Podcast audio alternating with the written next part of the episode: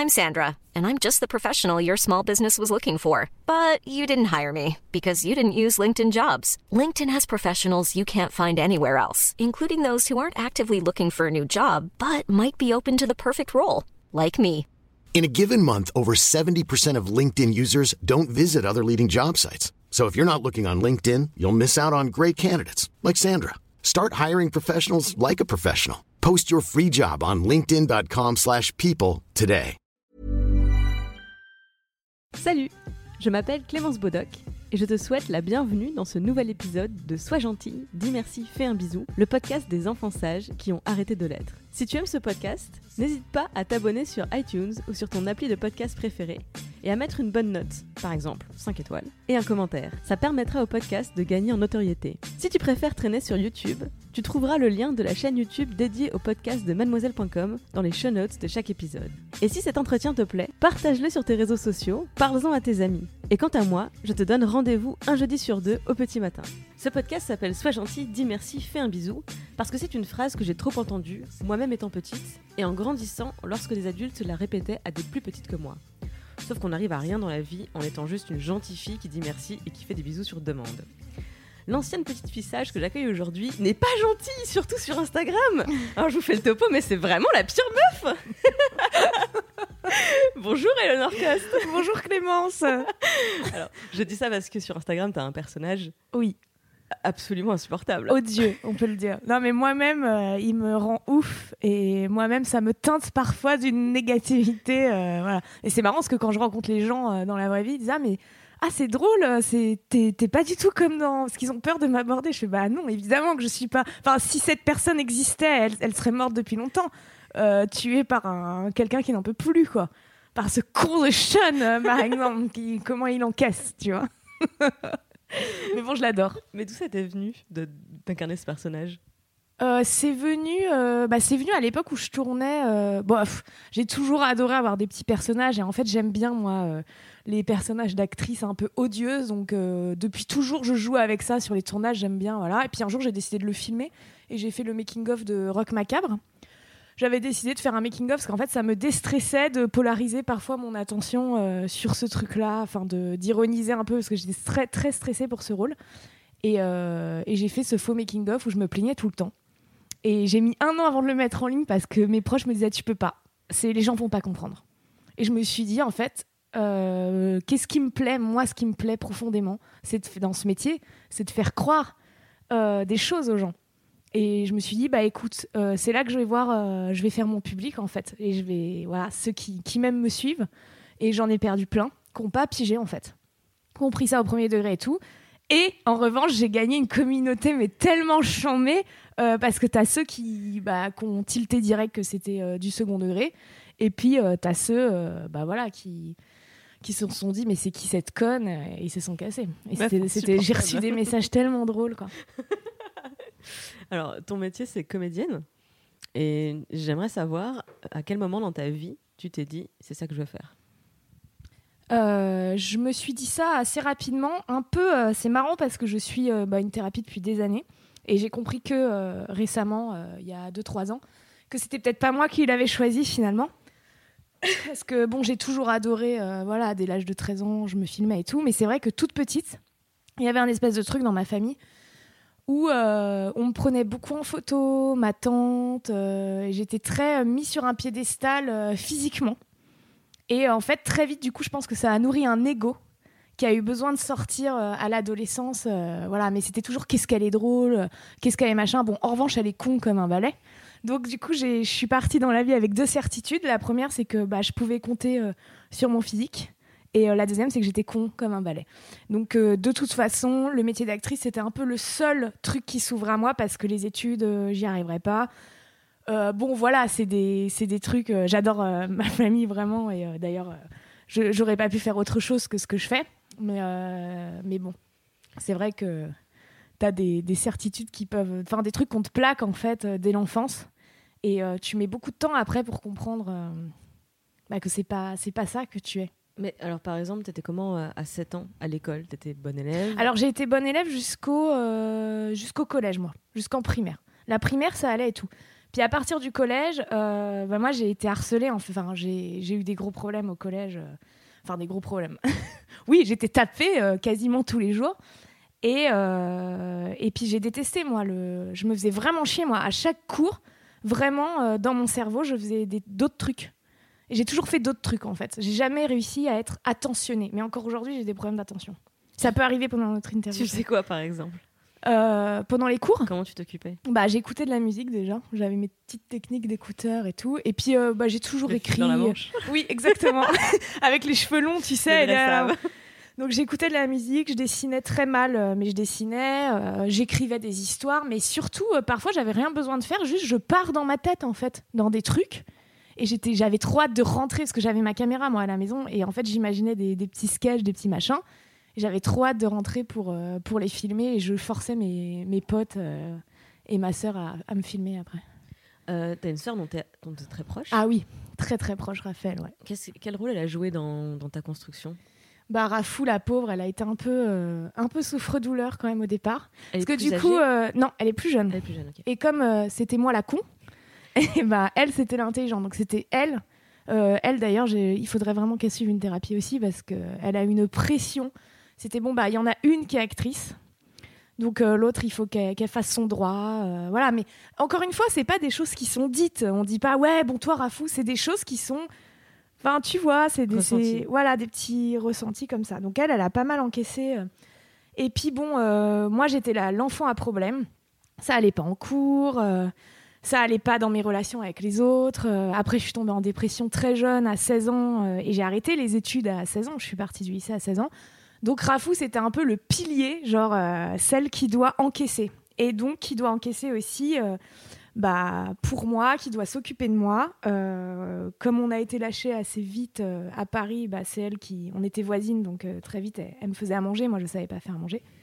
En gros, moi, je savais rien faire parce qu'on m'avait expliqué que je ne savais rien faire. Donc Raphaël faisait. euh, voilà, elle m'habillait, elle me maquillait. euh, voilà, c'est vraiment ma grande sœur. euh, je veux dire, c'est ma petite sœur, mais c'est ma grande sœur, Rafou. C'est elle qui a toujours tout encaissé, quoi. Alors, C'est elle la plus courageuse. T'as l'air d'avoir beaucoup de recul sur cette euh, période-là où tu tu t'étais persuadé euh, que t'étais étais la con, comme tu dis.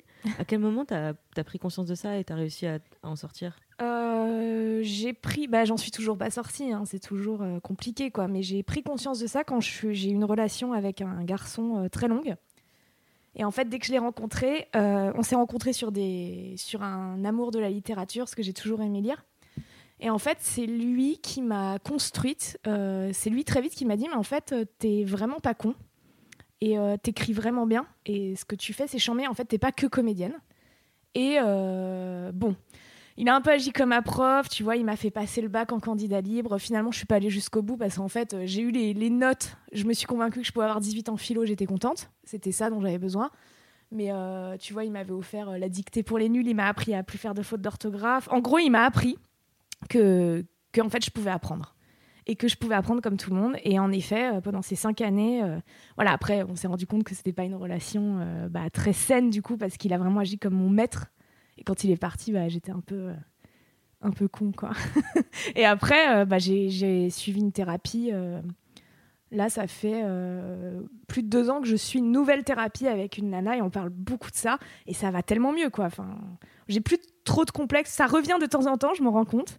Mais, euh, mais moins, de Non, moins en moins, de moins en moins. J'imagine si c'est quelque chose qui a à ce point affecté ta construction que, que de temps en temps, euh, on parle beaucoup de syndrome de l'imposteur. Oui. En fait, j'ai l'impression que tu as grandi convaincu que tu étais un imposteur. Ouais.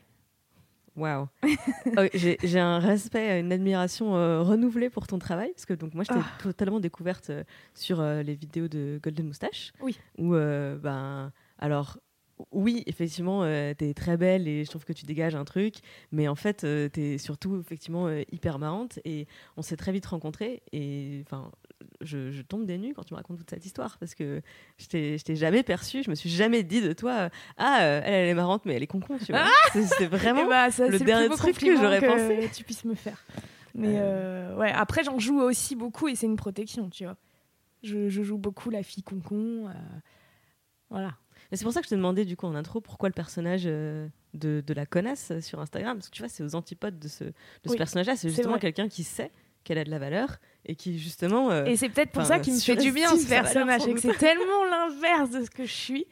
Et euh, justement, moi, j'ai toujours peur de blesser quelqu'un. Enfin, je fais très attention euh, aux gens, je médite beaucoup. Enfin, je- si tu prends ce personnage, euh, j'essaye vraiment d'être absolument l'inverse. Et c'est pour ça que c'est tellement facile d'aller dedans. C'est toujours plus facile d'aller sur les opposés, quoi. Tu médites beaucoup, t'as dit? Ouais, je médite beaucoup depuis, euh, bah ouais, depuis deux ans aussi. euh, je m'y suis mise euh, avec Christophe André Mhm. et puis maintenant avec Petit Bambou et j'essaye vraiment tous les jours de me faire une méditation et ça a vraiment changé ma, ma vie et ça m'a complètement calmée quoi et posée et, et surtout je, je vis grâce à ça complètement dans l'instant présent et beaucoup moins dans la projection parce que je suis quelqu'un qui projette beaucoup, je suis insomniaque et parce que justement je projette beaucoup. Et euh, bon, voilà, c'est pas toujours facile, mais quand même, euh, je trouve que ma vie depuis deux ans, elle est tellement mieux euh, depuis que j'ai ça. Quoi. Tu médites aussi, je sais. Ah, Je m'y suis aussi mise pour les mêmes raisons que toi, à savoir arrêter de sans arrêt faire des plans sur l'avenir Ouais. et bah, d'être paralysée par toutes les possibilités. euh, de, de me sen- sentir sans arrêt à la croisée des chemins et d'attendre d'un signe du destin pour savoir dans quelle direction partir. Exactement. Mais j'ai lu un super article que tu avais écrit justement euh, sur ça, où tu étais partie. euh, je sais plus, mais tu parlais très très bien de, justement de, la méditation, de ce que ça faisait et de pourquoi tu t'y étais mise. Et, euh, toi, ouais, tu sens que ça t'a fait. euh, L'interview s'inverse deux secondes, mais. Excusez-nous, on discute. Euh, non, non, mais je me, je me retrouve beaucoup euh, dans, ce que, dans ce que tu racontes. On est tellement éduqués à être des bonnes élèves. Et en fait, euh, j'ai la sensation que même quand tu es une mauvaise élève, eh ben, du coup, tu choisis d'être une bonne mauvaise élève. Donc, alors, puisque j'arrive pas, je vais réussir ce que je rate. Tu vois ce que je veux Ouais, dire? exactement. Je pense qu'il y a une dimension de, de fuite sans arrêt, de, de refuser à se confronter à, à la feuille blanche qu'est le, qu'est le présent. Et la Ouais. méditation m'a, je pense, beaucoup aidé à dépasser la peur de cette, euh, de cette feuille blanche Oui. de- du moment. Mais alors aussi, il y a un, un truc négatif avec ça, pour moi en tout cas, c'est que du coup, maintenant que je suis dans l'instant présent, tout passe comme un rêve. Tu vois? C'est-à-dire? Bah, en fait, je suis tellement dans l'instant que tout passe très. Je trouve que le temps, bon, après, il y a l'âge aussi, je pense que plus on avance, plus ça passe vite. Mais du coup, je suis tellement à fond et impliquée dans un moment que hum, je trouve que tout passe euh, plus rapidement et c'est un côté très flippant aussi, quoi. ah, Je pense que c'est le syndrome de ce qu'on appelle la minute micro-ondes, tu sais. Une minute micro-ondes, ça dure une éternité. Parce qu'en fait, t'es pas en train de faire un truc, t'es en train de Ah regarder oui, voilà, le micro-ondes qui tourne. Exactement, bah putain, oui, c'est ça. Bravo. La minute micro-ondes, j'adore. Alors, je vais revenir au lycée. Ouais. Parce que tu as dit que tu as, quitté le lycée à 16 ans. Ouais. Qu'est-ce qui se passe à ce moment-là dans ta, dans ta vie Quel est ton état d'esprit? Bah, mon état d'esprit, c'est que je passe le brevet euh, très difficilement euh, en troisième. Et euh, moi, je dis à mes parents, je ne veux pas aller au lycée, moi, je veux être comédienne. Je veux faire des trucs drôles, je veux créer et tout. Moi, ça va pas du tout m'aller, ce système-là. On réfléchit à un lycée privé, etc. Je suis pas assez bonne, j'ai pas des, assez bonnes notes. Et puis, bon, je me dis, vas-y, je vais, je vais voir. De toute façon, j'ai pas le choix, je suis obligée d'être dans ce circuit. Euh, au lycée, bah, ça, en fait, je tombe très, très vite dans le, dans le. Je fumais déjà à l'époque, la clope, et je tombe dans les joints très rapidement. Euh, moi, au lycée, j'ai ma moto, euh, je fume mes joints, je suis complètement la vieille euh, connasse rebelle. voilà, tu vois, je suis avec mon sketch, je suis vraiment dans ma bulle, j'ai pas d'amis, et, et je suis vraiment pas contente d'être là. Et les joints me plongent dans une profonde dépression très rapidement. Attends, je sais pas pourquoi je suis à bout de souffle. Voilà. Et euh, ouais, je tombe en dépression euh, bah, à l'âge de 15 ans, mais sans trop m'en rendre compte.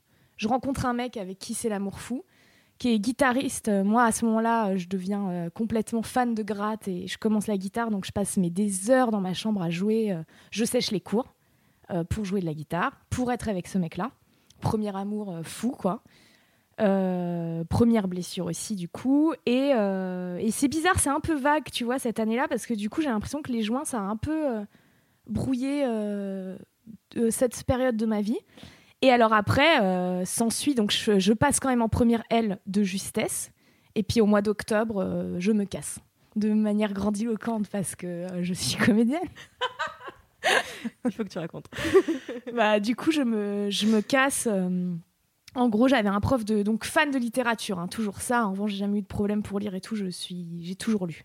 Et puis, euh, bah, c'était sur, euh, on lisait Gargantua. Et, euh, et j'avais, j'étais persuadée que mon prof de français me saquait et me mettait des, mauvaises notes parce qu'il pouvait pas me les J'étais très parano par les joints, par plein de choses. Et du coup, je, dis à mes parents, mais j'en suis sûre, je ne suis pas parano. Ils me que c'est pas possible. C'est la seule matière où je suis bonne, etc. Donc mes parents me disent, bah écoute, ce qu'on va faire, c'est qu'on va la prochaine rédaction là que tu dois faire sur Garventure, on va la faire écrire par euh, par Jérôme Duhamel, qui est mon oncle écrivain, qui malheureusement n'est plus parmi nous. Et, euh, et donc il l'écrit et il écrit un truc chambé et toute la famille euh, le lit et on dit oh ça vaut 19 attends c'est génial je fais ok chambé je la rends et je, dis à mes parents, écoutez, si, si j'ai moins de, de, 10, moi, je me casse du lycée. moi, j'en peux plus. Euh, voilà. J'allais très mal, hein, donc euh, quand même, ils voyaient que j'étais sur la pente euh, raide, quoi. Et j'étais, je, je plus sois ce jour-là dans la classe en disant, j'espère que j'ai moins de 10 comme ça. Et puis ça n'a pas loupé. je me retrouve avec un 5 sur 20. Je me dis, ok, injustice. J'ai toujours, j'ai jamais supporté les injustices. Et là, je me dis, ok, je suis pas parano. En fait, ce mec ne peut pas me blairer. Et je me suis levée j'ai déchiré, mais putain, quelle, quelle comédienne, j'ai déchiré ma feuille euh, tout doucement, tu sais, en, plein de morceaux. Et je l'ai envoyé en confetti et j'ai dit Salut tout le monde Et je me suis cassée Et le prof, euh, je me souviens plus de son nom, putain. Il m'a rattrapé, il m'a attrapé par le bras et, euh, et puis moi j'ai là, me touchez pas, pauvre fou Vous êtes tous fous Et j'ai pété un câble. Euh, je me suis cassée avec ma moto. J'ai eu un accident parce que j'étais très, je pense, enfin un petit accident. Je suis tombée. Je suis allée chez ma grand-mère et je lui ai dit, mamie, j'en peux plus. Ça va vraiment mal. Je peux plus ce système. Elle m'a dit, on va réfléchir. T'inquiète pas, on va réfléchir.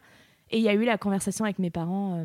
il me semble le soir même où mes parents ils sont incroyables parce que mes parents ils m'ont laissé faire ça c'est fou quand j'y pense. Moi, enfin, tu vois, je suis à l'âge aujourd'hui où je peux avoir des enfants et tout, et j'imagine ma gamine à 16 ans qui me dit, euh, bah, je, je, veux quitter ce circuit pour être comédienne et guitariste. Mais attends, taré quoi. Et mes parents, ils ont dit, bah, écoute, euh, on voit que t'es mal. Euh, est-ce que t'es sûr que c'est pas un délire d'ado? Est-ce que t'es pas dans une crise et tout? Je fais peut-être. Hum, ils me disent bon, ok, mais il faut que tu passes quand même le conservatoire, que tu aies un truc, un cadre un peu sérieux. Donc il a été dealé que j'entre au cours Florent. Il a été dealé qu'il m'aiderait jusqu'à mes 20 ans, 18 ans d'ailleurs, que j'ai commencé à travailler assez tôt. Et, euh, et puis j'ai eu l'audition au conservatoire de Sergi, ce qui les a rassurés. Je l'ai eu en guitare jazz et en art dramatique. Et du coup, ça les a un peu euh, rassurés, mais c'était un cadre nul parce qu'en fait, j'avais cours le mercredi et le samedi. Le reste du temps, je jouais de la guitare dans ma chambre. J'avais un prof qui venait à domicile de gratte. Euh, j'étais quand même assez autodidacte aussi. Euh, mais voilà, et puis j'étais le reste du temps, j'étais mais pas bien quoi. Parce que donc à partir de là, je suis rentrée dans le système des médicaments. Donc on m'a, je suis allée voir un psy et qui m'a foutu sous antidépresseurs, calmants et somnifères. Donc t'es passé des joints aux antidépresseurs. Voilà. et c'est pour ça que c'est complètement vague pour moi. J'ai des journaux intimes que je relis, j'en reviens pas de ce que je lis, de la noirceur, de mais j'étais mal, mais tellement mal quoi. Et, euh, et je suis restée dans ce système-là de mes 16 à mes. J'ai tout, tout arrêté à 27 ans. Tout. Progressivement. Mais, euh, mais ouais, c'est pour ça que je crois que j'ai l'impression de vivre euh, vraiment très intensément depuis quelques années seulement. quoi. Parce que j'ai l'impression qu'il y avait un, un masque qu'on après, j'ai eu des bêta-bloquants. Enfin, j'ai toujours pris énormément de médicaments. Quoi. C'était la solution pour moi, les médicaments. Et t'as as dit que t'as commencé à travailler tôt, à travailler en tant que comédienne ou t'as Ah non. non, non, à travailler, euh, j'ai tout fait. J'ai été hôtesse euh, à l'opéra, j'ai été serveuse, j'ai été barman, j'ai été boulangère. Euh. Je gardais pas très longtemps de, des boulots parce que je me suis retrouvée à ressentir la même chose qu'avec le système scolaire, c'est que une quelconque forme d'autorité euh, ben, je supporte pas. Je suis très insolente. Un peu moins aujourd'hui, mais je suis quelqu'un d'hyper insolent. Et je supporte pas les injustices et je supporte pas d'être euh, réduite à, rien. Donc la main au cul quand tu es serveuse euh, ou on t'engueule parce que oui, je piochais dans les assiettes pour manger quelques frites. et bah, je me cassais direct, quoi. je supportais pas. J'ai beaucoup d'orgueil et je supportais pas parce qu'en fait, c'est hyper chelou ce paradoxe parce que c'est à la fois j'ai ce sentiment d'être inférieur euh, tout le temps et d'être con, et en même temps, euh, avec euh, tous ces boulots, je me sentais supérieure et je me disais mais qu'est-ce que je fais avec ces gros cons? Comment je peux me laisser comment on peut me parler comme ça? Et du coup, je, gardais des boulots jamais plus de d'un mois ou deux. Quoi. Ah oui, c'est très court. Ouais, mois. il y a que au test d'accueil où, euh, mais j'étais un peu plus âgée, donc peut-être un peu plus sage, où j'avais réussi à rester carrément un an dans une boîte de finance, quoi. L'ennui. Mais tu le vis comme un, comme un échec, le fait d'être parti de tous ces boulots euh, aussi rapidement? Non, mais je me, je me dis que j'ai pas été très euh, persévérante. Après, euh, bon, bah, je me faisais chier, je me faisais chier, quoi. Oui, j'allais dire, cela dit, c'est une très forte Ouais. qualité de savoir s'extraire d'une situation dans laquelle on n'est pas bien. Oui, Et ça. justement, on est plutôt éduqué à mais c'est normal, c'est le monde du travail, Ouais. c'est pénible, Oui, bah ouais. avec. Mais l'échec, non, l'échec, c'est de ne pas avoir euh, commencé plus tôt à, à faire. Enfin, dès qu'il y a eu Internet, j'ai commencé à faire des vidéos en 2009, mais, mais avant ça, l'échec, c'est d'avoir attendu que mon téléphone sonne pour passer des castings. J'étais pas du tout dans l'action, mais j'étais sous un traitement tellement fort. Mais j'étais un, un légume, j'étais, j'avais peur de tout. Je voyageais pas, j'ai pas pris l'avion avant mes 24 ans. J'avais peur de prendre l'avion, je, ne pouvais pas prendre l'ascenseur, j'avais peur d'aller en soirée, j'avais peur de tout. J'étais claustro, agoraphobe, euh, puis angoissée, névrosée, insomniaque. Enfin, putain, j'étais un cas, quoi. Bravo à tous ceux qui. Bravo à, à mes parents et à ma sœur à l'époque, quoi. C'était l'enfer d'être avec moi, je pense. Alors du coup, tu as eu plein de premières fois euh, un peu tard, j'imagine, la première fois que tu as pris l'avion. Ah oui, bah c'était à 23 ans et c'était c'était horrible. Bah, J'ai eu les, trois mois qui ont précédé. Je devais aller voir mon psy genre deux à trois fois par semaine juste pour parler de ça. Et c'est comme quand j'ai arrêté la clope, c'est que je ne parlais que de ça. Donc dès que j'étais, euh, bah, j'ai eu le tournage de Visiteurs du futur où je, camouflais des crises d'angoisse terribles parce que je pensais aux 11 heures de vol. Euh, parce qu'en plus c'était mon mec, bah, le même qui, qui donc m'avait euh, un peu éduqué, etc., qui m'a dit allez, on, on part en République dominicaine. Je fais oh là là, mais euh, c'est un peu loin. euh, attends, pourquoi on va si loin? Je comprends pas. On peut- en France, il y a plein de trucs bien. Périgord, c'est bon, c'est sympa. Et euh, c'est marrant parce qu'en plus, je suis une salope parce que je lui en voulais. Je me disais, putain, mais quel connard Il pouvait pas choisir, franchement, un truc pour une première fois, tu vois, genre en Espagne ou je sais pas quoi. Même en 11 heures Espagne, de on prend vol. l'avion, tu sais. Et alors, ah oui, mais c'est une heure ou deux heures, quoi. Là, c'était 11 heures. Euh, c'était ça, c'était toutes mes phobies réunies. La peur d'être enfermée pendant 11 heures. euh, la peur de- du crash, évidemment, mais moi, c'est plus parce que tu sais, en avion, tu as la peur féminine et la peur masculine. La peur féminine, c'est la peur euh, concrète de, du crash aérien, quoi. Et la peur masculine, c'est la, la phobie d'être enfermée pendant longtemps. Et plutôt la, ouais, la claustrophobie, quoi. Et donc, moi, j'a- j'avais plutôt la peur masculine? là? Je sais pas, je l'avais lu à l'époque quand je me renseignais vachement sur ça. Et euh, ou c'était peut-être mon psy qui me l'avait dit, ça se trouve, c'est des, conneries. hein. Mais du coup, à chaque fois, je le répète et je- que j'avais vraiment la, la féminine et la masculine. Quoi. Et, euh, et ouais, et du coup, ça a été euh, les deux mois qui ont précédé, bah, j'ai repris des médocs à, à fond. Je ne parlais que de ça. J'appelais Air France toutes les semaines. Tu sais, ils ont des stages hein, pour les gens qui ont peur. Mais c'était très cher, euh, les stages. Et euh, j'appelais Air France toutes les semaines pour des détails, genre, euh, oui, euh, mais alors, euh, du coup, euh, comment ça se passe exactement Euh, Bah, six mois, par exemple, est-ce que je peux marcher dans l'avion Mais c'était fou, je Oui, ne savais pas du tout comment ça allait se passer. Mon mec, il avait encaissé, je lui en parlais tous les jours. Je me raconte, parce que lui, il avait beaucoup voyagé. Et je disais, mais... mais tu fais quoi pendant 11 heures? Mais vous êtes fous les gens de prendre un truc pendant 11 heures, vous êtes malades. Et pour moi, vraiment, c'était des malades les gens qui faisaient ça. Et puis arrivé à l'aéroport, bah, ça allait, ça allait, jusqu'au moment où on a dû embarquer, où là, je me suis pris de l'exo euh, à mort. Mon psy m'avait dit, tu te prends du whisky et de l'exo. C'était un gros con, mon psy de l'époque. C'était médoc à fond. D'ailleurs, toutes les fois que je voulais arrêter, il disait, non, non, non, n'arrête pas. J'ai arrêté toute seule, euh, il n'y a, a pas si longtemps finalement.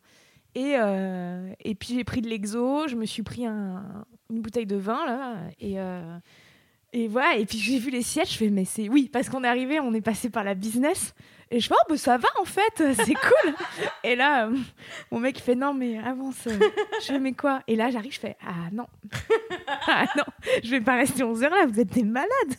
Alors, je vous fais le topo, mais c'est pas possible. Ah ouais, non, mais c'est pas possible, quoi. Puis au final, ça a été très possible.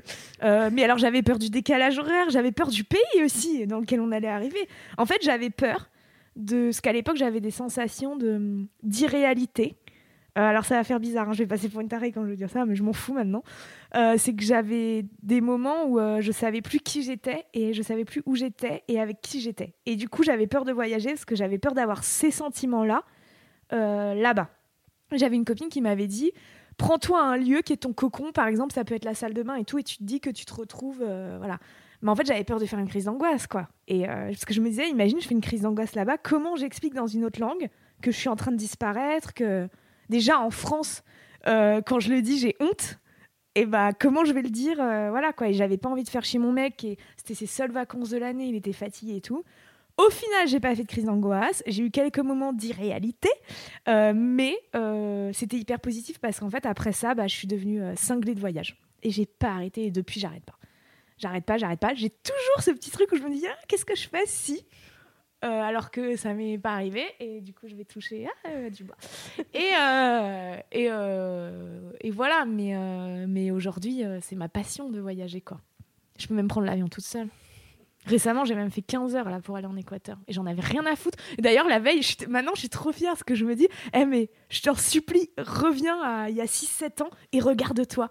Et je m'applaudis. BG. C'est des petits trucs débiles, hein.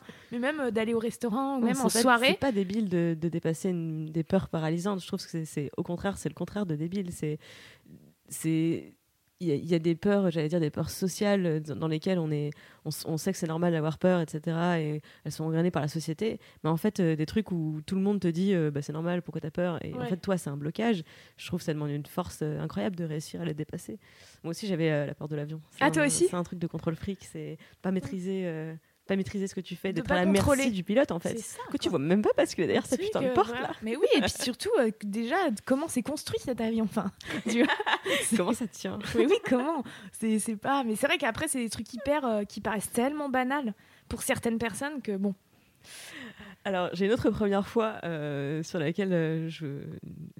Il y a une autre première fois sur laquelle je voulais te poser Oui. une question. Parce qu'en fait, euh, donc le, le concept de cette interview, c'est que je t'ai envoyé une liste de, de premières fois, de le jour où, pour voir un petit peu quels sont les moments marquants de ta vie. Euh, et tu m'as euh, tu m'as isolé la question la première fois que tu as eu une relation sexuelle. Ah, Réponse fou. ah ouais, c'était fou. J'ai écrit fou. T'as écrit fou en caps. Ah, c'était fou. qu'est-ce qui était fou? Bah, ce qui était fou, c'est que j'ai découvert une nouvelle passion. Enfin, vraiment, ça a été. euh, Moi, j'ai toujours été très sexuelle. hein. Euh, j'ai eu euh, des, j'ai eu l'éveil sexuel hyper tôt. Et en fait, moi, j'ai attendu, mais pour moi longtemps, mais j'ai été dépucelée à 13 ans. J'en pouvais plus d'attendre. Donc, j'ai mis tôt que j'avais 16 ans.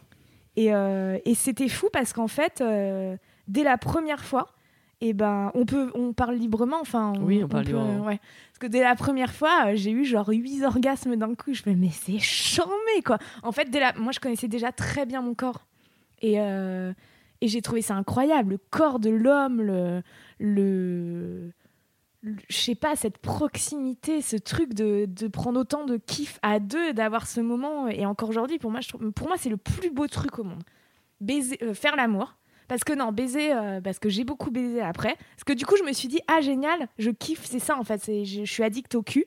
T'as trouvé Et, un euh, truc qui te, qui te Ouais, j'ai trouvé quoi. un truc qui, me- qui me faisait vraiment sentir vivante et un moment où je ne pense plus enfin à mes angoisses, où en fait je suis complètement moi et je suis bien quoi. Et, euh, et en fait, je me suis vite, bah, je l'ai épuisé ce truc-là, et je me suis rendu compte que, euh, bah, que moi, en tout cas, sans euh, sentiment, ça m'intéressait pas en fait. Je préférais être toute seule quoi. Et, euh, et donc euh, voilà, j'ai un peu confondu pendant quelques années euh, faire l'amour, baiser et tout. Et puis voilà, après j'ai compris que c'était vraiment faire l'amour qui était incroyable dans la vie. Tu disais que tu as été éveillée sexuellement assez jeune et tu n'avais pas du tout de, le poids du tabou autour de toi ou le, un rapport de honte avec le sexe? Un peu plus tard, euh, non, bizarrement, un peu plus tard, après, euh, vers la vingtaine, où je me disais, putain, c'est fou. euh, Est-ce que je dois avoir honte de, de m'être masturbée hyper tôt, enfant et tout? Et en fait, après, en en parlant avec des copines, en en parlant, je me, je me suis dit, bah non, en fait, on... non, j'ai pas, j'ai jamais eu trop de tabou avec ça, quoi. Excellent conseil pour tout le monde. Ouais. N'ayez pas de tabou et de Ah ouais, non, n'ayez surtout pas de tabou parce que c'est tellement chambé en fait. C'est, c'est, ça fait partie de la vie. C'est comme manger, c'est comme, euh, bah, c'est comme méditer. Je veux dire, c'est très important quoi. De, et puis de se connaître quoi. Euh, alors, autre, euh, autre moment, j'ai l'impression qui était un peu déterminant, le jour où j'ai compris que j'étais une femme, euh, quand la nudité n'était plus trop une vanne. Ah oui. Ouais, c'est vrai que c'est un peu là que j'ai compris. En fait, du coup, j'ai- je suis très impudique. J'ai été très, très, très impudique. Et euh, bon, après, c'est un autre truc, mais moi, pendant longtemps, j'étais sûre dans ma tête un peu d'être un mec et je me comportais vraiment comme un mec, c'est-à-dire que euh, j'avais ce truc de. euh, bah, je me disais, bah attends, si eux ils sont torse nu, je vois pas pourquoi je serais pas torse nu. et je m'en foutais et je me disais, bah, je prenais pas conscience que j'avais des seins et qu'en fait c'était sexuel. Euh, Alors pour- pourquoi tu t'étais perçu d'être un mec? Bah, en fait, je voulais en être un très profondément. Euh, bah, D'ailleurs, c'est le là ma chaîne que je reprends. Le premier épisode parle de ça. C'est le topo sur les garçons. et ça parle du fait que je voulais vraiment être un garçon. Et j'explique pourquoi. Parce que, euh, bah, parce qu'en fait, pour moi, les garçons, ça a toujours été. Ça n'avait pas les problèmes que nous, on a. C'est-à-dire qu'il n'y avait pas le problème de tu, on t'aime pour ton taf ou pour te baiser. Il y a, pas le. J'avais l'impression que c'était vraiment. euh, qu'ils étaient dans l'action beaucoup plus que nous, on était passives et de devoir euh, batailler beaucoup plus pour tout en fait. Et, euh, et typiquement même dans l'humour où voilà moi ça m'a toujours fait rire de, de débarquer à poil quelque part où j'utilisais vraiment mon corps comme un, un instrument désexualisé. Je le désexualisais très facilement. Et en fait euh, j'ai compris que Hey, I'm Ryan Reynolds. Recently, I asked Mint Mobile's legal team if big wireless companies are allowed to raise prices due to inflation. They said yes. And then when I asked if raising prices technically violates those onerous two year contracts, they said, What the f are you talking about, you insane Hollywood ass? So to recap, we're cutting the price of Mint Unlimited from $30 a month to just $15 a month. Give it a try at mintmobile.com slash switch. $45 upfront for three months plus taxes and fees. Promo for new customers for limited time. Unlimited more than 40 gigabytes per month. Slows. Full terms at mintmobile.com. une femme le jour où, euh, où on m'a dit arrête arrête euh, Éléonore de tu peux pas en fait C'était montrer tes seins? euh? Ça a dû vers vers 20 ans quoi Ah oui. Et euh, qu'on m'a dit non mais arrête parce qu'en fait euh, quand tu fais ça les mecs ont envie de te baiser.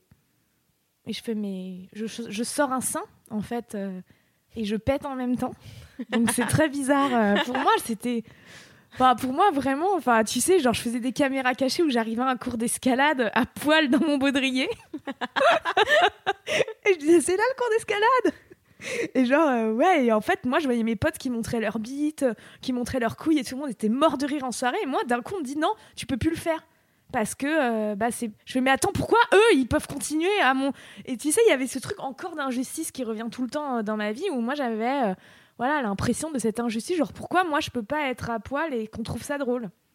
Et est-ce que tu as la réponse aujourd'hui? Parce que alors j'ai pas la réponse mais j'ai arrêté en revanche euh, là j'ai recommencé depuis quelques bah, depuis Golden j'en ai rien à foutre Euh, mais j'en ai rien à foutre. Euh, ça moi, ça me fait rire, en fait. Et moi, ça fait rire mes potes. Tu vois, on a un jeu avec toute la bande, avec Méniel, Lucien, Justine et tout.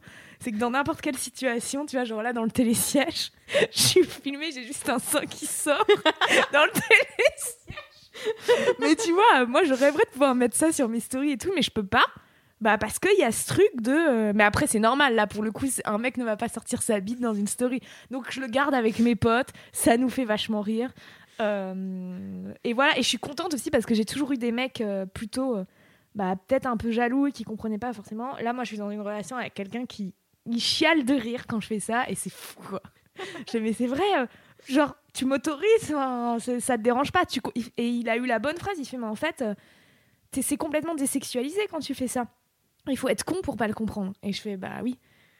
Et, euh, voilà, moi, ça me fait marrer. euh, bon, je vais moins, euh, je le fais qu'avec des gens que je connais très bien maintenant, quoi. Je pense que c'est là qu'on se rend compte que il y a une, une couche euh, culturelle, parce que tu as, raison, en fait, individuellement, euh, si toi-même, ton, ton intention, elle est euh, euh, désexualisée, tu as raison, tu es en train de péter, il n'y a rien de sexuel dans ce que tu es en train de faire, voilà, c'est pas...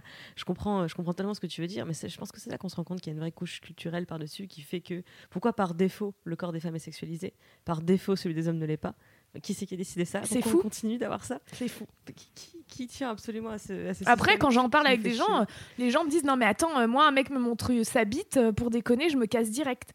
Je fais bah ouais, mais je peux, je peux te jurer que c'est pas la même, euh, la même intention. Alors, on a beaucoup parlé euh, de, enfin, de, ton, de ton parcours de vie euh, assez, assez dur. Et, hum, et j'aimerais savoir euh, la première fois que tu t'es que tu t'es fait confiance. Le premier moment dans ta vie où tu as trouvé cette force-là auprès de toi-même, tu vois, de, de te dire en fait, euh, en fait, ça va aller parce que Mm. je, je peux être ma, ma meilleure alliée si personne d'autre Ouais. me suit. Tu vois ce que je veux dire? Ah oui, je vois complètement. Euh, en fait, moi, j'ai eu un élément déclencheur de fou dans ma vie. Ça a été ma rupture avec euh, le mec qui était mon maître. Ton maître d'école. Et euh, il est parti du jour au lendemain. Et ça a été le, le plus gros choc de ma vie. Euh, dans les deux sens, c'est-à-dire que ça a été un électrochoc. Il est parti. J'ai eu euh, un temps où bah, j'étais plus rien, quoi. Ça a été, euh, ça a été vraiment l'enfer. Et puis il y a eu un moment où en fait, je me suis dit, je peux pas tomber plus bas. Je ne ressens plus rien, mais plus rien. Donc, je vais tout défoncer. Et en fait, du coup, c'est là que je suis rentrée chez Golden. C'est là que je suis devenue auteur. Euh, c'est là que, j'ai pris en main complètement ma vie. C'est là que j'ai arrêté les médicaments, j'ai arrêté de fumer. Euh, tout ça, évidemment, échelonné sur des années. hein. J'ai euh, repris une thérapie pour comprendre qui j'étais. J'ai déconstruit toute mon image, tout ce qu'on avait plaqué sur moi, de la meuf sensible, de la meuf dépressive, de machin, pour me dire, ok, maintenant on va se poser. Qui es-tu réellement? Ça a mis quatre années pour que, évidemment, c'est pas fini, mais je me sens tellement bien aujourd'hui. Et, euh, et ça a été un putain d'électrochoc parce que ouais, j'avais cette sensation en fait de d'être un fantôme. Oui, en fait, j'avais plus, euh, plus peur de rien. C'est-à-dire que, bah, par exemple, tu sais, tu peux être intimidé d'aller avec tes textes voir euh, un mec que tu admires. en l'occurrence, c'était Vladimir Rodionov. Mais en fait, j'admirais plus personne. Je m'en foutais de tout. Je j'étais pas dépressive. J'étais, je m'en branlais. Rien n'était grave puisqu'en fait, il était parti. Tu vois, j'avais, j'avais tout perdu. Donc en fait, c'était pas grave. Plus, plus rien n'était grave. Puis au bout d'un moment, j'ai fait tout ça. J'ai fait, ah, c'est génial. Et cette sensation, je l'ai gardée. Et euh, Vladimir, avec qui je travaille aujourd'hui euh, régulièrement, euh, il me dit c'est marrant parce que tu as ce truc quand tu rends des textes, t'es la seule avec qui je travaille où tu t'en fous si on me dit comment tu fais pour rendre si vite et, comme si tu lâchais le truc. Je fais parce que je m'en branle. Parce qu'en fait, c'est pas important tout ça. Tout ce qu'on fait, vraiment, hein, pour moi, professionnellement et tout, je m'éclate, etc. Mais je m'en fous. euh, c'est pas important réussir dans la vie. Ce qu'il faut, c'est réussir sa vie. Moi, je veux réussir ma vie et ma vie, c'est pas ça. Ma vie, c'est pas euh, avoir euh, 100 000 abonnés, euh, de la thune et tout. Ma vie, c'est ma vie, c'est être amoureuse, euh, c'est respirer et c'est c'est vivre quoi. Et c'est ça. Et quand tu perds ça, bah du coup, l'autre pan. Tu vois ce que je veux dire? Un Je espèce de truc euh, de. En fait, j'ai la sensation que tu as enlevé le- poids de l'enjeu sur Voilà, tout, c'est exactement tout ce que- ça. qui avait dans ta vie. Ouais. Alors c'était pas euh, que j'étais pas ambitieuse et tout, mais c'est que bah il y avait plus de projection. C'est que je me disais mais en fait, je le fais et on verra, je m'en fous. Je ne voilà. Et ça donne un truc hyper spontané du coup aussi où, où je ne calcule pas euh, ce que je fais. J'ai toujours beaucoup de respect pour les athlètes, tu sais, qui s'entraînent. euh, Oui. Ils font, euh, je sais pas, la, la- la piste du 100 mètres haies, ils vont la faire, euh, mais je sais pas combien de dizaines de milliers de fois. Et en fait, tout va se jouer sur le jour de la course, où c'est la course qu'ils n'ont pas le droit de rater. Et c'est là que tu vois les vrais champions, ceux qui sont capables d'encaisser cette pression et de courir le 100 mètres parfait Ouais. le jour où il y a une médaille d'or olympique à la clé. Et ceux qui bah, n'arrivent pas à faire ça, et bah, justement, ce jour-là, les jambes sont lourdes parce que l'enjeu les, l'enjeu les écrase. Tu vois ce que je veux dire C'est vrai, c'est une belle métaphore. euh. et ok, c'est fou Ouais. parce que je m'étais, je m'étais jamais représenté ça, euh, m'étais représenté ça en fait cette pression-là pour les sportifs de haut niveau justement, et je m'étais peut-être jamais rendu compte que nous-mêmes dans nos vies, on était capable de se foutre cette Mais c'est ça la vie, c'est que ça. sur un 100 mètres haies Ouais. qu'on court que tous les jours. 100 sinon. mètres haies qu'on court tous les jours, etc. Alors, je reviens un peu plus euh, vers l'enfance. Euh, tu m'as, tu m'as isolé une des questions qui était euh, la première fois que tu t'es déçu. Toutes ces angoisses de sortie et tout, ça a commencé euh, dès l'âge de, de 4-5 ans d'après mes parents. Dès qu'il s'agissait de sortir, moi j'avais peur en fait. Et je me suis déçue très très très jeune euh, en fait quand je voyais que j'étais un problème pour mes parents. Dans la mesure où euh, bah, c'était l'enfer de m'emmener au resto euh, parce que bah, j'avais des... Alors à l'époque j'avais mal au ventre. J'avais tout le temps mal au ventre. Et on allait au restaurant... au restaurant chinois souvent et moi j'avais trop peur d'arriver à ce moment-là je disais mais laissez-moi toute seule à la maison c'est pas grave un peu plus âgée évidemment à 6-7 ans déjà je disais non mais je peux rester toute seule je ne veux pas y aller je ne veux pas et euh, parce que j'avais trop peur d'avoir mal au ventre et de déranger et de gâcher un moment euh, chouette et du coup, euh, tu avais mal au ventre vu que tu avais peur d'aller mal au ventre. Exactement. Et puis aussi sortir pour moi c'était vraiment, je me souviens d'une fois justement où on était allé au resto et euh, j'ai toujours été euh, très hypersensible Et euh, en fait, il suffisait de, de la vision d'un truc qui me plaît pas pour que je chiale et que du coup, j'ai du, mal- j'ai du mal à me contrôler, mais toujours avec le- la conscience de honte que je voulais pas qu'on voit. Et, euh, et c'était une fois où euh, où il y avait une vieille dame qui, euh, déjeunait toute seule. Et en fait, bah, j'ai chialé. je chiale en le disant parce qu'en fait, je supporte pas les vieilles personnes. Et, et du coup, déjà très jeune, en fait, je voyais, je me disais, mais pourquoi elle est toute seule? Elle va mourir, elle est toute seule, et ça me rendait malade. Du coup, je demandais à mes parents, mais est-ce qu'on peut pas juste qu'elle vienne à la table parce que je j'encaisse pas? Donc aussi aller au restaurant, pour moi, c'était ça, c'était être confronté en fait, pour moi, à la dureté, la vraie vie, quoi. Et la vraie vie, c'est qu'il y a des gens, ils sont tout seuls, je ne supporte pas, quoi. je suis désolée. Bah non, t'excuses pas. Ah, non, mais je suis en, en syndrome euh, post-menstruel. Car vous ne voyez pas, mais je chiale comme une conne en racontant cette anecdote. Et tu ris en même temps, c'est très. Ah putain. Cette Mais euh, d'émotion. donc je pense que c'est là que je me suis déçue. Après, euh, Pourquoi euh, tu dis que c'est une déception? Mais parce que je me disais pourquoi moi j'encaisse pas quoi? Pourquoi Ah, tout le monde euh, ouais mais pourquoi tout le monde encaisse? Pourquoi tout le monde est normal arrive à aller au resto et faire comme si ça alors que moi je ne pense qu'à mon mon mes douleurs au ventre la personne qui est toute seule là-bas et pourquoi moi je dois penser à tout ça? Pourquoi je peux pas juste bouffer mes nems? Enfin, tu- Mais j'ai envie de dire pourquoi le, le reste du monde euh, a, a décidé que les émotions c'était quelque chose de, de négatif Ouais. et de honteux et qu'on devrait déjà cacher, de- se cacher pour pleurer, etc. Ouais, pas rire trop fort. Ouais. En fait, euh, ouais, t'es tout le contraire. Tu ris, tu ris très fort Oui. et t'as beaucoup d'émotions. mais pourtant, tu vois, mes parents, ils m'ont jamais brimé, ils m'ont jamais dit ouais, faut pas pleurer. Au contraire, mes parents, ils sont incroyables, c'est les meilleures personnes du monde. On rigole tellement, ils ont tellement de second degré. euh, euh, voilà, et jamais ils m'ont. Donc c'est moi qui me suis. J'aimerais bien savoir comment je me suis foutu ce truc-là. C'est intéressant, tu vois, à creuser. Euh, Il y a une autre, euh, un autre moment marquant euh, dans ta vie que tu me, que tu me pointes. Euh, je t'ai demandé le jour où je me suis surprise. Et tu me parles de l'Écosse. Ah ouais. Bah oui, parce qu'en fait, euh, j'ai fait ma petite crise de la trentaine, donc à 29 ans, euh, voilà, j'ai j'ai arrêté de cloper.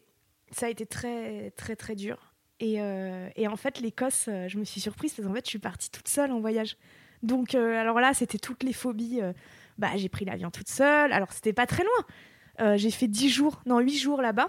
Mais c'était aussi, je me suis surprise parce qu'en fait, dans, pour ma famille, c'est Lolo, c'est la fille qui, bah, qui n'a pas le sens de l'orientation, qui est trop sensible, qui peut pas, qui est pas capable, qui va forcément faire une connerie en fait. Euh, à un moment ou à un autre, qui va mal faire le truc, qui va mal euh, ouvrir, euh, qui peut pas ouvrir les huîtres parce qu'elle sait pas, enfin tu vois, qui ne sait pas encore aujourd'hui. Et du coup, euh, je me suis surprise parce que putain, j'ai réussi. mais j'ai tout réussi. J'ai loué la voiture toute seule. Ah oui, parce que Lolo, c'est celle qui parle très mal anglais, donc qui n'arrivera jamais à se faire comprendre. Et ben, je me suis très bien fait compre- comprendre. J'ai même. et voilà, à chaque étape de ce voyage, je me surprenais. Je me disais, putain, c'est fou. Eh, mais putain, je suis tellement, euh, Il tellement roule à gauche, t'as adulte, quoi. Il roule à gauche, t'as vu Ah Oui. Et j'ai réussi à le faire. Et j'ai, tu vois, typiquement, ma mère disait, oublie, euh, il roule à gauche. hein. Mais des trucs, je fais, mais t'es con, quoi. Je le sais qu'il roule à gauche. tu sais, des trucs euh, où, euh, voilà, toujours un peu traités, très infantilisés, quoi. Et c'était, ils étaient morts d'inquiétude, ma sœur, mes parents. Mais même eux, je crois que je les ai surpris, ils étaient là, putain, en fait, elle sait, quoi. Elle sait. Euh, mais aujourd'hui, j'accepte le, fait qu'ils me voient comme ça. euh, je me dis, bah écoute, voyez-vous, c'est mignon finalement. Il y a un espèce de truc aussi pour les parents de pas lâcher. Ma mère, elle doit avoir ce truc de aussi, ça peut-être que ça. C'est son rôle. En fait, on s'est construit tous. On se construit tous dans une famille avec des rôles. Raphaël, euh, c'est la smart qui, qui doit encaisser un peu tout, qui, est pas, qui arrive à encaisser les émotions et tout. Lolo, c'est celle justement qu'on qu'encaisse pas trop, donc on fait très attention à elle. Et en fait, si tu déconstruis ça, bah par exemple ma mère ouais ça veut dire qu'elle doit se reconstruire aussi. Tu vois ce que je veux dire? Donc euh, bah écoute euh, Kigar, le- quand ma mère a eu son cancer on me l'a j'ai été la dernière à le savoir. Parce que euh, Lolo n'encaissera pas. Et c'est fou. Enfin tu vois c'est des informations quand même importantes. Et euh, mais aujourd'hui avant ça me révoltait. Aujourd'hui je me dis écoute c'est toi bah maman ton ton rôle euh, voilà il est là donc je vais m'adapter et je voilà. Et d'ailleurs quand je vais chez eux je deviens je deviens un enfant, mais euh, insupportable, quoi. Parce que tu retournes dans ce rôle ou Ouais, parce qu'en fait, euh, bah, c'est le rôle qu'on m'a donné, donc quand j'y retourne, euh, voilà, je, je deviens voilà, celle qui ne sait pas ouvrir, Mais- ouvrir les huîtres. Et... Mais il te plaît ce rôle? Ou tu veux, tu veux pas en changer? Bah, en fait, dans ma vie, je l'ai pas, je l'ai tellement pas, ce rôle dans ma vie de tous les jours. Je suis tellement euh, Et en fait, je crois qu'il y a un petit truc cocon où quand j'y retourne, bah en fait, c'est- peut-être un peu reposant aussi d'être d'être celle qui sait pas. Tu vois, on me fait couler mon bain, on, on s'occupe de moi. Il y a un truc où tu redeviens un peu flemmard et tout, et je me dis bah en fait, c'est pas si grave. Voilà, mais il me plaît 3-4 jours, quoi, pas plus. Euh, alors dans la dans l'autre moitié de ta vie, j'ai envie de dire où on s'occupe pas de toi, où c'est toi qui fais les trucs. C'est quoi ton drive? C'est quoi le, ce qui te fait te lever le matin et, et, et faire en sorte que tes projets, tes idées deviennent réalité? Le moteur, euh, bah, je, je dirais que c'est le rire, quoi. Franchement, moi, et je, je me marre, mais tellement toute la journée. Mais toute la journée. Mon moteur, en fait, c'est de me dire que, que putain, c'est très très court, là, hein, notre euh, petit passage. C'est de la gnognotte, donc euh, ne pas se prendre au sérieux. Et mon moteur, c'est ça, quoi. C'est j'essaye vraiment, vraiment, encore aujourd'hui, quand j'ai des bads, de me dire, mais attends, putain, c'est pas grave, quoi. On C'est- se marre. Et de rire de tout, de tout. C'est aussi un moyen pour toi de, de choisir les projets sur lesquels tu t'investis, si ça te fait marrer? Ouais, ouais, ouais. Après, je serais pas contre, tu vois, je m'orientais beaucoup plus vers le drame. On m'a toujours dit, euh, j'ai toujours eu des agents euh, qui voulaient absolument euh, un truc en mode Adjani, des trucs hyper forts et tout. Et en fait, je me suis rendu compte que c'était, c'était l'humour, moi, qui me faisait rire. Moi, c'est ça. Puis sur les tournages, quand tu fais des trucs drôles, mais, mais c'est génial, quoi. Je me dis, je prends toujours du recul, vraiment. hein, j'ai toujours conscience de me dire, mais putain, incroyable quoi. Tu t'es marré au moins, t'as eu au moins 5 fous rires aujourd'hui, c'est fou. Et j'ai un, un cahier de fous rires euh, que je note. Et quand ça fait longtemps que j'ai pas ri, je le relis et je me remarre en le lisant. et j'ai re un fou rire. Ah, c'est une très bonne idée ça. Ouais. C'est-à-dire euh, euh, un cahier des fous rires. Ouais, c'est une très bonne idée, c'est vrai. Euh, C'était quand le jour où tu as pris conscience de ton pouvoir? Tu me parles des photos de Tante Christine. Ah oui, bah c'est ce que je te disais un peu, euh, un peu au début, euh, c'est que bah, tante Christine, donc c'est la cousine de ma mère, et elle est fan de photos. euh, c'est toujours celle qui a pris les photos. Et en fait, j'ai pris conscience de mon pouvoir quand, quand, du coup, par elle, elle voulait toujours me photographier et que du coup, il y avait ce truc. alors, de mon pouvoir. À l'époque physique, parce qu'aujourd'hui, euh, j'en suis vraiment euh, revenue euh, de ça. quoi. Mais quand j'étais gamine, euh, moi, j'étais sûre que j'étais le plus bel enfant du monde, quoi. Mais tu vois, genre, euh, vraiment, ma soeur, je disais, t'es moche, allez, dégage. Mais j'étais tellement une pute, quoi. Genre, je me regardais dans la glace, je faisais, c'est vrai que je suis la plus belle enfant. Et, et pourtant, mes parents, ils étaient pas en mode, oh là là, qu'est-ce que t'es belle, qu'est-ce que t'es belle. hein. Mais elle, Christine et ma famille, les, ma grand-mère italienne et tout, en plus, tu sais, c'est vraiment euh, le truc où on en fait des caisses, c'est la commedia dell'arte chez nous, quoi. Et c'était vraiment mes Lolo, oh là là, mais qu'est-ce qu'elle est belle. Mais je faisais rien, genre je mangeais, je faisais un truc et on s'extasiait. Je me disais, ah, j'ai ce pouvoir sur les adultes. C'est juste, j'ai le pouvoir de faire un petit minois euh, pour pas qu'on m'engueule, pour. euh, Enfin, tu sais, je m'en sortais souvent avec ma gueule, quoi. Et bon, après, ça a bien changé. Et d'ailleurs, c'est intéressant parce que du coup, tu arrives avec ces armes-là dans la vie adulte. Et en fait, euh, pareil, très vite, en fait, je me suis rendu compte que je pouvais baiser, euh, enfin, je pouvais avoir n'importe quel mec. Et puis, euh, le premier nom que tu te prends, que ce soit avec les mecs ou dans la vie, tu te dis Bah, qu'est-ce qui se passe? C'est pas du tout ce qu'on m'a appris. Ça ne marche plus. Et ouais, mais pourquoi ça marche pas? Et, et là, merde, mais qu'est-ce qui me reste? Et là, tu te construis en tant qu'adulte. Tu te dis Mais attends, c'était du vent tout ça. Et en fait, t'étais pas du tout la plus belle enfant. Et puis, en fait, non, t'es pas du tout. voilà, tu peux pas compter sur un truc aussi superficiel. Et, euh, mais c'est vrai que c'est intéressant, euh, la famille, euh, toute, euh, tout ce qu'ils peuvent te foutre aussi comme, comme pression et comme idée en tête. voilà, mais encore aujourd'hui, maintenant, ça me fait trop rire parce qu'en en fait, je vois que c'est pareil dans toutes les familles. Bah oui, t'es toujours le plus beau, la plus belle, le machin, quoi. Le mythe s'effondre. Ouais. Mais du coup, euh, depuis cette histoire, euh, quels autres pouvoirs tu dirais que tu as qu'Aujourd'hui, tu as conscience d'avoir ces pouvoirs et de pouvoir les actionner. Bah, j'ai le pouvoir, euh, depuis, euh, du coup, comme je te disais, après la rupture et tout, j'ai ce pouvoir de, de, je m'en foutisme absolu. Euh, C'est-à-dire de ne pas accorder trop d'importance à, tout ça, d'avoir conscience que c'est très, c'est très éphémère, quoi. Tout ce qui se passe, et voilà. Je dirais que c'est un pouvoir parce que j'ai pas de pression pour le boulot. J'ai aucune pression. Donc ouais, un pouvoir de détachement. De détachement, ouais, exactement, un pouvoir de détachement. Est-ce que tu as, déjà fait euh, le chemin de, de tourner ton hypersensibilité en, en un pouvoir? En fait, on parlait à l'instant de à quel point ça t'avait pesé quand tu étais petite. Ouais. Et et finalement, il y a une autre façon de. Il y a un autre regard à porter dessus, en fait. Tout ce que ça t'apporte. Oui, c'est vrai. Bah, ce que ça m'apporte, c'est que je, je ne crée qu'à partir de ça. Et tout ce que je crée, mais tout, tout, tout, tout, tout est d'une sincérité absolue, puisque tout est part d'un vrai truc.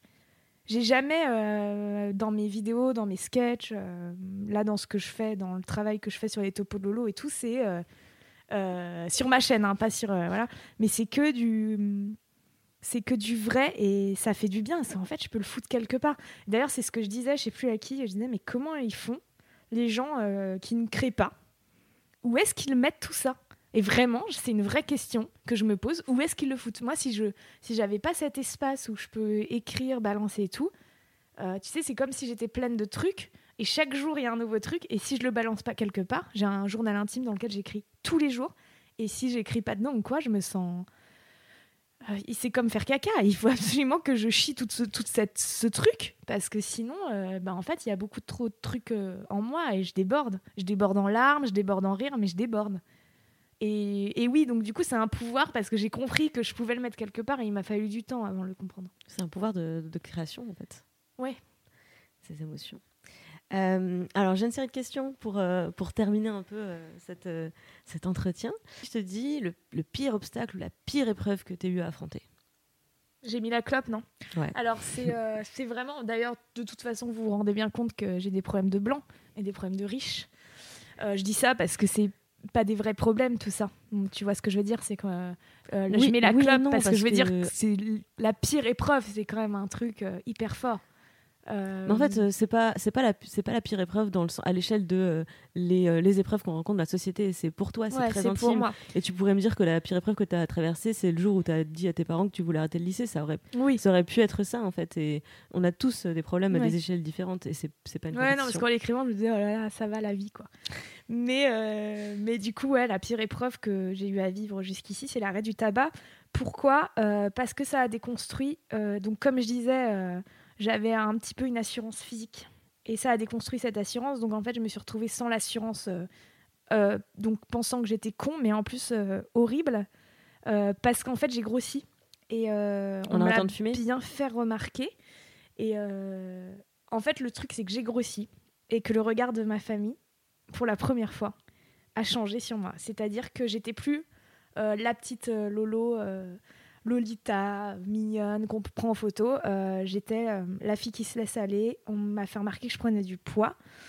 Et on m'a fait remarquer que sans mon physique, euh, ça allait être compliqué de réussir du coup dans cette... que j'étais en train de gâcher ma carrière en fait.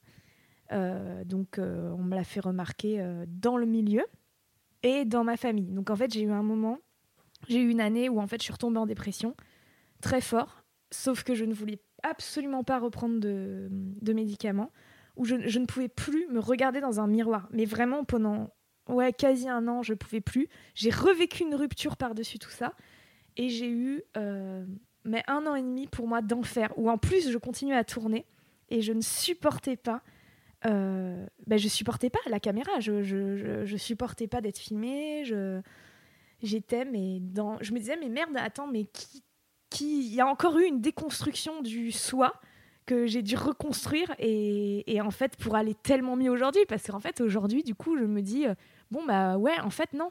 Euh, on s'en fout de ça du physique et tout. Ce qui compte euh, c'est c'est tout le reste c'est tout. Tu peux écrire tu peux faire tellement de choses. Et c'est pour ça qu'aujourd'hui je me sens beaucoup moins comédienne qu'auteur. Je me sens tellement plus scénariste aujourd'hui. Et j'ai trouvé j'ai l'impression qu'avec cette épreuve j'ai trouvé aussi ma voix. Et ce qui me plaisait vraiment. Et ce qui me plaît vraiment c'est écrire et évidemment, j'ai profité de cette période de dépression pour, euh, pour euh, pondre une série là, que je travaille avec Vladimir Rodionov qui s'appelle Break Up, qui parle de ma rupture, euh, la fameuse. Et, donc, c'est toujours utile, mais putain, j'en garde un souvenir. J'ai vraiment envie, tiens, je vais, je vais en parler là. Pour les gens qui veulent arrêter de fumer, je vous en supplie, suivez une thérapie en même temps. Ne faites pas ça à la légère, un... je vous encourage à le faire. hein. Mais sachez que c'est tellement, si vous êtes fum- fumeur, fumeuse comme je l'étais, c'est-à-dire à deux paquets par jour euh, depuis 15 ans, c'est un vrai travail euh, même de, reconstruction totale de soi. Et j'en parle euh, vraiment, bah, je vais en parler d'ailleurs sur ma chaîne, parce que je veux vraiment que les gens soient au courant. les gens ne sont pas au courant, les médecins ne sont pas au courant, tu ne comprends pas, tu tombes malade pendant un an, mais vraiment malade, tu ne comprends pas pourquoi, et on te dit que ça n'a rien à voir. On te fait chier toute ta vie pour que t'arrêtes. Et quand t'arrêtes, mais plus personne n'en a rien à foutre, quoi. Tu grossis, euh, tu, tu n'aimes plus les mêmes choses. Enfin, c'est, c'est et là, euh, C'est un bouleversement C'est un plein- bouleversement. Et là, ma sœur, elle est en train de le vivre. Du coup, je le revis une deuxième fois avec elle, et c'est, elle est pile dans la phase de noirceur extrême. Elle va très mal. Et, euh, et c'est là, en la voyant, je me disais putain, faut vraiment que j'en parle et que je prenne la parole sur ça parce que parce que euh, c'est un vrai bouleversement, ouais. Et j'allais rajouter, mais quand- en t'écoutant tout à l'heure sur ce que tu, tu racontais, ce que tu as eu à affronter en arrêtant de fumer, mais c'est quoi cette société où on, on est en train de faire passer tellement plein de choses futiles comme l'apparence physique avant la santé? Alors qu'au bout d'un moment, t'as pas arrêté la clope parce que euh, ça faisait mauvais genre en fait. non, mais C'est- ouf. mais enfin, c'est un problème de santé publique. Ouais, non, mais c'est vrai, c'est vrai. Et puis toute la de toute façon, oui, la clope encore aujourd'hui, moi ça me rend ouf de voir encore des courts métrages et encore des gens qui fument dans leur story et tout. Arrêtez, je vous en supplie, arrêtez de montrer aux jeunes parce que notre public c'est des adolescents. Euh, et je suis la première grosse conne à avoir réalisé sous-titres où je fume comme une conne. Euh, et c'était avec Vincent qui me dit ah bah dis donc tu fumes beaucoup Euh, bon ça faisait partie du personnage mais mais plus jamais euh, j'espère ne faire ça parce qu'en fait ça je trouve que ça montre encore une fois que la clope c'est cool ça n'est pas cool, ça n'a rien de cool, c'est aberrant, vraiment aberrant, et, et c'est dégueulasse quoi. C'est pas sexy, c'est pas sensuel, c'est pas vrai. Arrêtons, remplaçons. je sais pas, la meuf qui se la pète un peu, qui est badass, elle pas besoin d'une clope sur le capot de sa voiture euh, pour être badass quoi. Ouais, c'est une image du glamour qu'on s'est. Mais c'est une image qui date de tellement. euh. Enfin, James Dean, les westerns, les machins. Le problème, c'est qu'on va mettre beaucoup de temps à la, à la déconstruire, cette image, quoi. Je trouve que notre génération, elle a, elle a ce défi globalement, c'est de réinventer plein de choses, Ouais. de se réinventer des, des icônes, se réinventer Oui, euh, oui, l'image j'ai du bon espoir, franchement. que- réinventer l'espoir dans un monde euh, condamné à tellement de, de niveaux écologiquement, politiquement. Enfin, Ouais. on a vraiment tout à, tout à réinventer. Donc, on va avoir besoin de force créative euh, de meufs comme toi, hyper sensibles, qui ont besoin de chier des trucs, comme tu dis. Euh, donc, ouais, faisons ça plutôt que de culpabiliser celles Mais et ceux oui, qui décident ça. de sortir Merde, on s'en fout de prendre 5 kilos. On s'en fout de prendre 5 kilos. Vous allez les perdre. Et même si vous les perdez pas, on s'en branle en fait. C'est pas important quoi. C'est pas important. Alors, autre chose pas importante. c'est quoi le pire conseil qu'on t'ait donné? Ah ouais.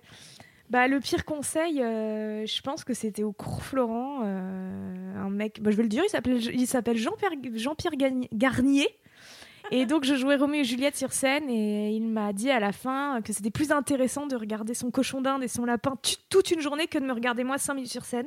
Et que, euh, que voilà, c'était pas forcément un métier euh, pour moi. L'autre pire conseil, c'est mon agent à l'époque qui m'avait dit Mais Eleonore, l'humour, c'est pas du tout pour toi. Toi, il faut que tu fasses du drame. Il faut que tu fasses des films comme L'été meurtrier. Il faut, voilà, ta sensibilité, elle doit aller là. Donc l'humour n'est pas pour toi. Ouais, je crois que c'est vraiment ça le, le pire conseil. Quoi. Pourtant, j'adorais ce mec, mais.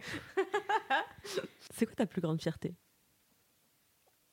Bah, ma plus grande fierté, c'est de, c'est d'avoir, d'être sortie du circuit. Des... Ma plus grande fierté, en fait, c'est de, de d'être sortie, ouais, des médocs, euh, de la clope, en fait, des addictions.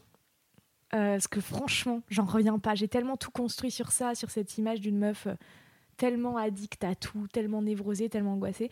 Et ma plus grande fierté, bah, c'est débile, mais c'est d'aller n'importe où. Mais n'importe où dans le monde, au restaurant, euh, euh, dormir chez mon mec et de ne pas avoir dans mon cerveau la pensée de Hé, imagine tu fais une crise d'angoisse.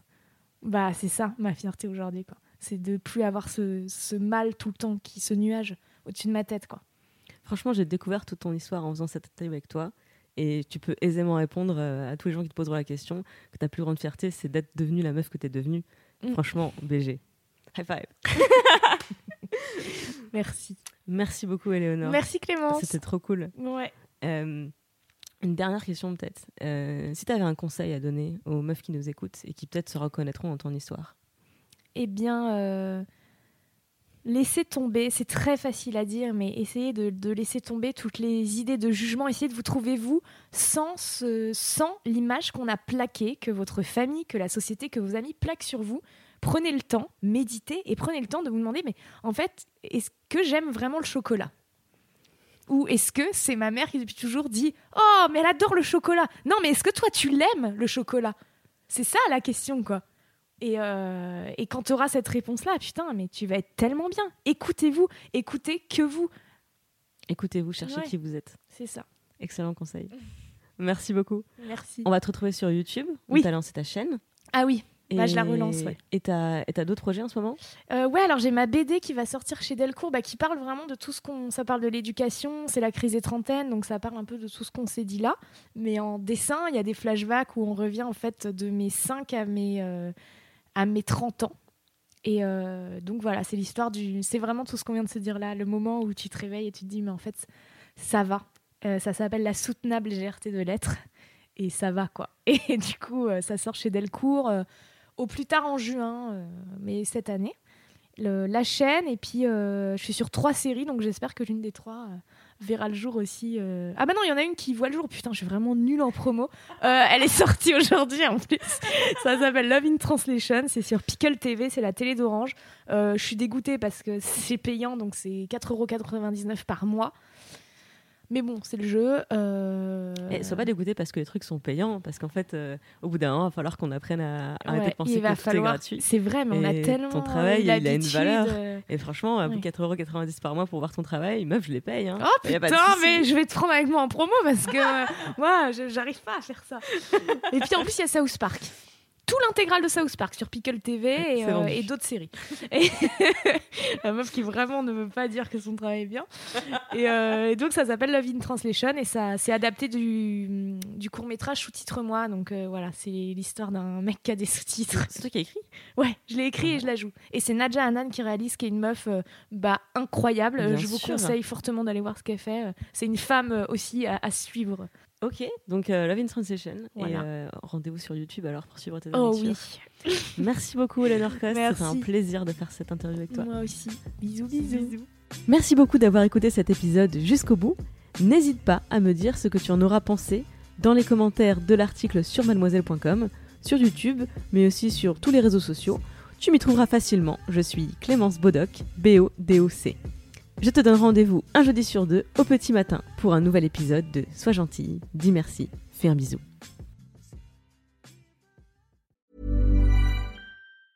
Hey, it's Danny Pellegrino from Everything Iconic. Ready to upgrade your style game without blowing your budget? Check out Quince. They've got all the good stuff shirts and polos, activewear, and fine leather goods, all at 50 to 80% less than other high end brands. And the best part? They're all about safe, ethical, and responsible manufacturing. Get that luxury vibe without the luxury price tag. Hit up quince.com slash upgrade for free shipping and 365 day returns on your next order. That's quince.com slash upgrade.